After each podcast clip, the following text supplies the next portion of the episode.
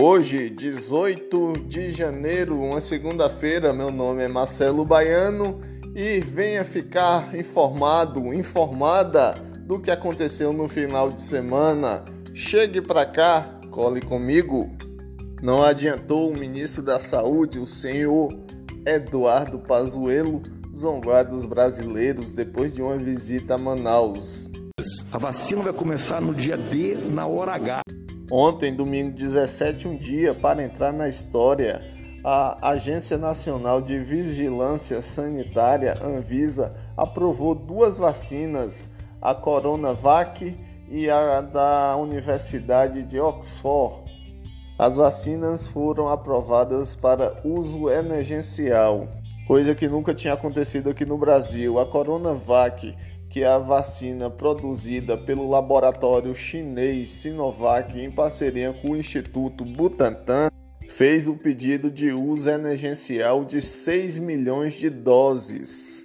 Já a vacina de Oxford, produzida pelo laboratório AstraZeneca em parceria com a Fiocruz, a Fundação Oswaldo Cruz, pediu para o uso emergencial de 2 milhões de doses o sinal ainda nem chegou porque o governo disse que iria é, importar da Índia.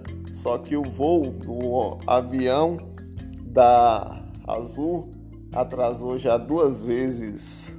Mas segundo o excelentíssimo ministro da Saúde, Eduardo Pazuello, a vacinação vai começar no dia 20 de janeiro, ou seja, quarta-feira, a partir das 7 horas pelo Plano Nacional de Imunização PNI e deve começar a ser vacinados pessoas do grupo de risco com comorbidades indígenas e profissionais da área de saúde. Aqui em Vitória da Conquista, a Secretaria de Saúde se reuniu juntamente com o Comitê de Gestão do Coronavírus para definir a estratégia de imunização no município. Segundo o coordenador do Comitê de Gestão e também secretário de Administração, Cairan Rocha, já está tudo certo para iniciar a imunização aqui na cidade. Os insumos como seringa e agulhas já estão compradas e também há, há uma estratégia para fazer o descarte dos mesmos. A secretária de Saúde, Ramona Cirqueira, também destacou na reunião que, além das 42 unidades de saúde que há no município, foram selecionados também outros pontos estratégicos, além dos profissionais que irão é, trabalhar no processo de imunização no município. Boletim Coronavírus de Vitória da Conquista, segundo a Secretaria de Saúde, até este domingo 17 foram identificadas 16.198 pessoas contaminadas pelo novo coronavírus. Deste número, 15.366 já estão recuperadas, em recuperação 586.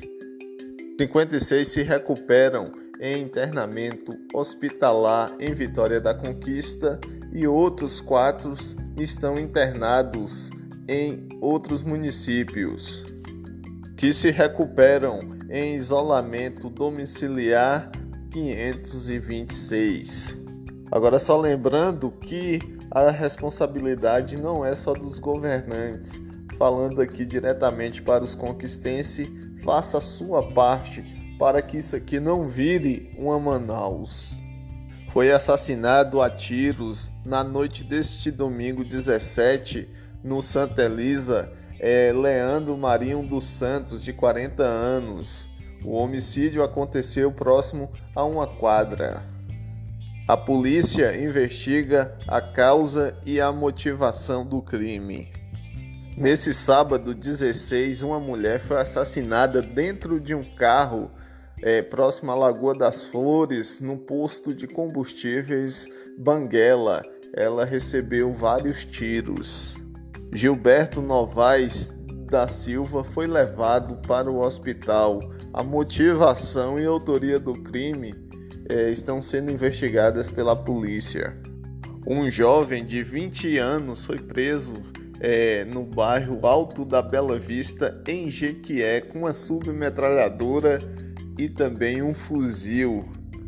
A prisão ocorreu nesse sábado, dia 16, e começou em uma ronda em uma localidade conhecida como Inferninho, na zona rural da cidade.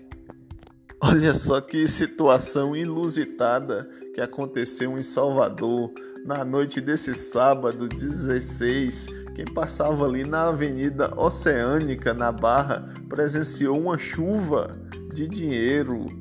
O caso aconteceu no Hotel Monte Pascoal após cédulas ser jogadas de um apartamento do hotel. A direção do hotel falou que as cédulas foram jogadas de um dos últimos andares do prédio e não deu para identificar quem fez essa solidariedade, essa filantropia. Mas o ruim da história é que causou aglomeração também, né? Joga dinheiro assim, o povo esquece até do Covid-19, só lembra da crise.